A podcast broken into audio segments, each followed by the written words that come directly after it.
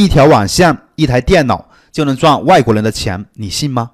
过去十年，中国平民暴富最多的行业，除了拆迁户啊，就是跨境电商。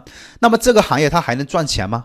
所谓的跨境电商，其实就是把中国的商品通过跨境的购物网站卖到国外去。在网购的领域呢，中国真的是全世界的祖师爷。当很多中国卖家把运营经验拿到国外的时候呢，外国人还根本就没有把这行玩明白。前几年，很多卖家把国内的产品拍了照片往店铺一挂，就能在海外卖出十倍的价格。那么疫情以来，国外对网购的需求也在增大，而这个行业不需要太高的门槛，对学历呢也没有硬性要求，只要呢你能够钻研就能够入门。因此，很多人也开始了跨境电商的创业。一条网线、一台电脑就能去赚外国人的钱，听起来确实是挺诱人的。现在呢，中国卖家广东就占了百分之七十，其中深圳就占了一半。跨境电商可谓是火爆深圳，都说深圳人满脑子都想着搞钱啊。确实呢，前几年无数草根靠着跨境电商实现了逆袭。